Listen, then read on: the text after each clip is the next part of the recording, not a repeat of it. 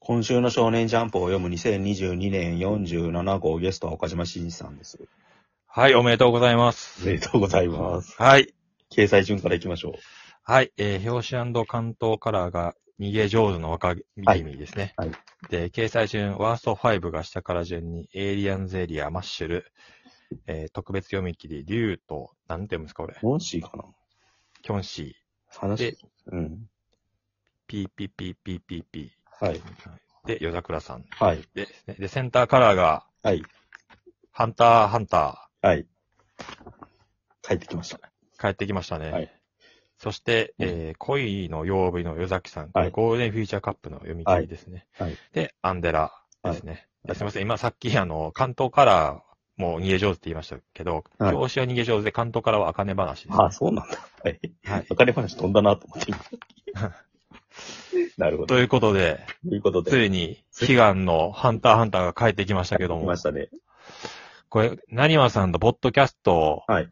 これ初めて、ラジオトークっていいんですか？レディオトークって言いいですか？トークです。ラジオトークの前にクラブハウスでやってたじゃないですか。はいはクラブハウスの第1回目が2021年の2月8日なんですよ。すごい。うん。でその頃には当然ハンターハンターやってなくて、うん。いや、もう一緒にやんないと思ってた、俺。ここようやく初めてうん。取り上げることができる、うん。今週の週刊少年ジャンプを読むで、はい。はい。富樫義弘先生の作品はずっとちょっとずつやってたんですけどね。そうですね。え毎週、え富樫先生に触れるっていう、ツイッター始めてからはやっ、はい特にやってましたけど。うん。作品。誘惑とか全部終わる頃にはハンターハンター書いてるんだかなと思ったら、意外、意外に早く帰ってきちゃった。あ、でもよかったですよ、本当に。とりあえず。。はいうん。よかったですね。うん。待望の待望です中身に触れていきますか？よ。はい。まず、表紙というか、はい表紙か、が、カラーで、うんゆ、ゆうすけとゴンが、うん。ただの描かれてるっていうになんか抜きでよ、つってて。これはやっぱあれなんですかウクライナ情勢に対するメッセージなんですかね。違うよな。いや、ちょっとなんか、びっくりしましたね。あ、ユースケ出てきたから？ただの喧嘩ショーで食いなんか抜きでよって、これ、うん。完全にあの、魔界編の、うん。セリフです。あのセリフじゃないですか。うんなんで急にこんなこと言い出すのかなと思って。うん。まあ、富樫義弘店があるからっていうのもあるんだと思うんですけど、うん作者コメントを読みましたよね。で、端末のところに書いてあるんですけど、うん作品名に関するジンクスでお互い入ってるねと談笑した思い出安らかに。はいはいはい。で多分これ遊戯王の高橋和樹先生のことを言ってて、星が二つ入ってるんですよね。そう。っていうところを、なんていうか、触れるために言う花、花向けというか、うんうんうん。ってことなんだろうなって思いました。なるほどで、。こうバックに描かれてる化け物は何ですか？誰こいつっていう。わかんないんだよな。なんか、うん出てきてないキャラですよ、でも。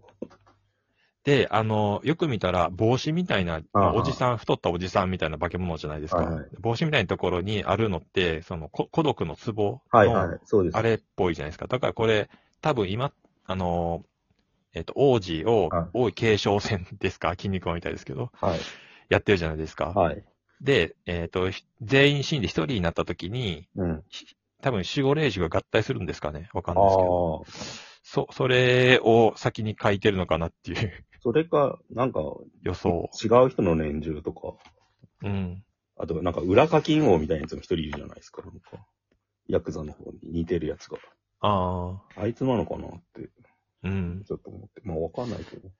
そう。あらすじ象徴的に書いてきたので。うん。ちなみに、あらすじわかんない人は裏めくると細かく書いてくれてるんで。大井ですね継承編、これまでのあらすじ。暗黒大陸へって書いてあって。はい。まあ、わ俺は分かってるんで読まないですけど。読んでもわかんないですね、正直言うと。うん。今だって一番わかんないのは、課金、課金のマフィアって書いてあるさ、なんかまあマフィアのさ、争いに、現役旅団が絡んでる回なんだけどさ、うん。うんそいつらのさ、なんか末端の兵隊の話やってるじゃないですか、今回の話って。はいはい。誰がわかるんだよって話ですよね。そうですね。末端の兵隊というか、うん。えっと、それプラス、あの、ま、マフィアも従えていて、ああ、うんまた新しい集団が、州一家、A 一家、うんうんうん。みたいな、うんうんうん。州、州いや、シャア一家か。ああ集英社だから。い賛成力出てきて、もうぐちゃぐちゃになってるって感じほんですよ、ね。と早。く、11月4日に新単行本出てくんないとわかんないですね、もう。状況が整理できない。まあ、俺は分かってるんですけどね。ならいいですけど。はい。今週の話の、あの、流れを説明してもらっていいですか？え、どういうこと？ハンターハンターのあらすじ？はい。今週どういう話だったかっていう。え、だから、そ、その、俺、把握できないですよ。だからなんか。あ、じゃあ俺が言いますよ。えっ、と、まあ、要は、えー、この、A 一家、はい。A、A 一家の連中を、うんこの、えー、今回、あの、主人公みたいな形で、ヘンリギか、はいはいヘリンギ？ヘンリギかな、うん。の、えー、が、追い詰めていってると、週、ひ、ひ、あ、で、ヒンリギだ、ヒンリギはい。が、こいつが州一家の若頭なんですよね。うんうん。で、A 一家はい。を、まあ、要はもうマフィア同士の構想の話になってるってことはいですよ。はいはいはい。うんで、この、えー3年前の前回で、はいえっ、と、ヒンリギが、はい。えー A 一家を見つけて、うん。二人倒して、うんで、その、もう、もう一人いたのかなが、抜け、逃げていったんですよね。あで、それを追っていくっていう話あ。うん。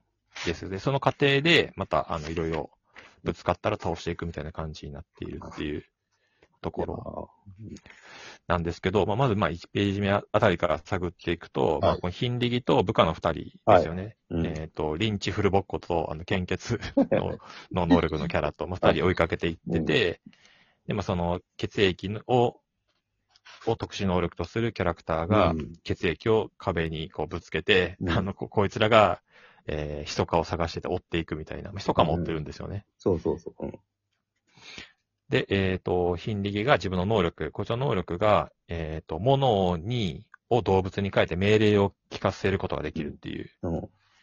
ですね。だから前回では、えっ、と、警備員の銃に触れて、あ、ヘビに。えーそれをヘビにして、で、ブチブチ殺したっていうはいはいはい。のがありました。で、今回は手錠に、えー命を与えて鳩にして命令を聞かせてるっていう能力で、えー A 一家を追いかけてきた、うん。えーやつを殺してましたね。うん。猫で録画してますよ。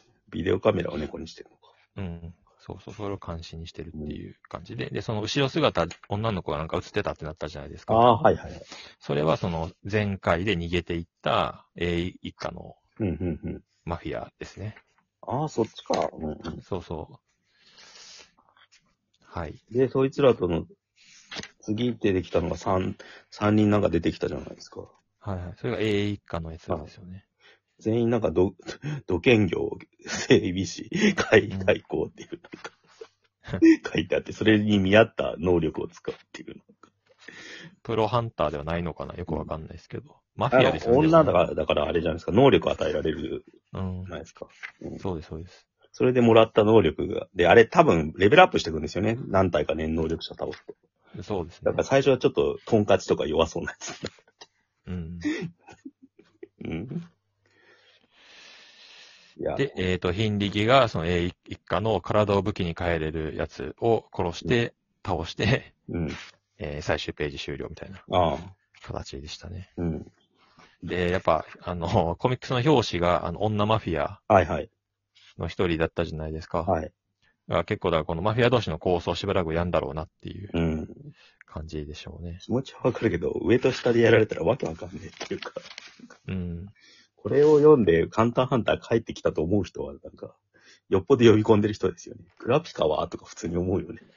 そうですね。そもそも全くその、え主人公、クラピカもゴンも、誰も出てきてないのに、ハンターハンターであるっていう。そもそもゴンが、ゴンとキラーがいなくなってる時点でさ、なんか普通の少年漫画としてはさ、異例の事態なんだけどさ。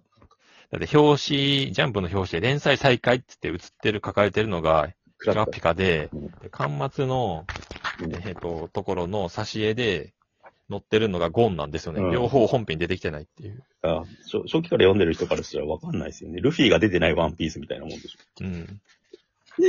でもなんかもうそのことに関して何に一つ疑問を感じなかったですね。うん、そうなんだ。そそれはもう、本当鍛えられた読者ですよ、俺ら。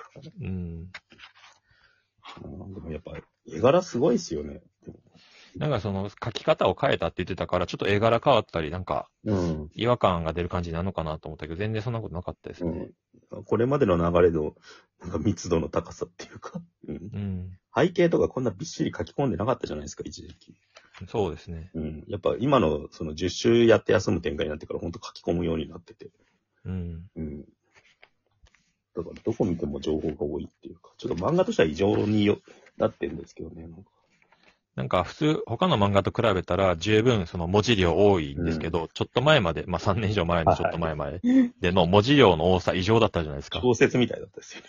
なんかもう挿絵レベルぐらいの感じの。まだ、念能力に対する思考しか出てこないからさ、あの時期って。うん。敵の能力は何なんだって分析するだけで終わるからさ、基本的に全員の。うん。それに比べてアクションあるから、今回は読めるっちゃ読めますよ。で、大体その、えっ、と、キャラクター同士の会話を読んでいったときに、うん。あのー 考えすぎだなみたいな、その漫才形式で会話させて、それで成立するかっていうのを、うん。えーシミュレーションして話を作っていくってよく富樫先生言ってるんですけど、今回もその95ページのところうん。でキャラクターにリンチフルボッコと血液のはいはいはい。キャラクター会話してて、うんで、こいつが怪しいやつ発見して私がぶん殴って確認すればいいわけね。毎回毎回同じことを確認するよね。リンチは本当俺に興味ないよね。いいけど。だこれ要は、能力とか目的とかをキャラに説明させるのが漫画的すぎてどうなんだろう。でも言わないと書かないとも読者もつついてこれないし、っていうことの説明というか、うん。あの、こういうキャラクターだから、リンチが俺に興味ないからもう一回言ってるんだよっていう言い訳をわざわざ書いてて、もう考えすぎになってるなっていう。結構前からなんですけどね、これ。ギリギリ理解できますよ、なんかでもそれ。あ、リンチこういうキャラなんだってのはわかるじゃないですか、とりあえず。うん。言ったこと忘れるっていうか。これもちょっとしたもう、トガシイズムだと思いますけど、考えすぎみたいな。とりあえずどうします？その2行きます、これで。はい。じゃあ行きます。はい。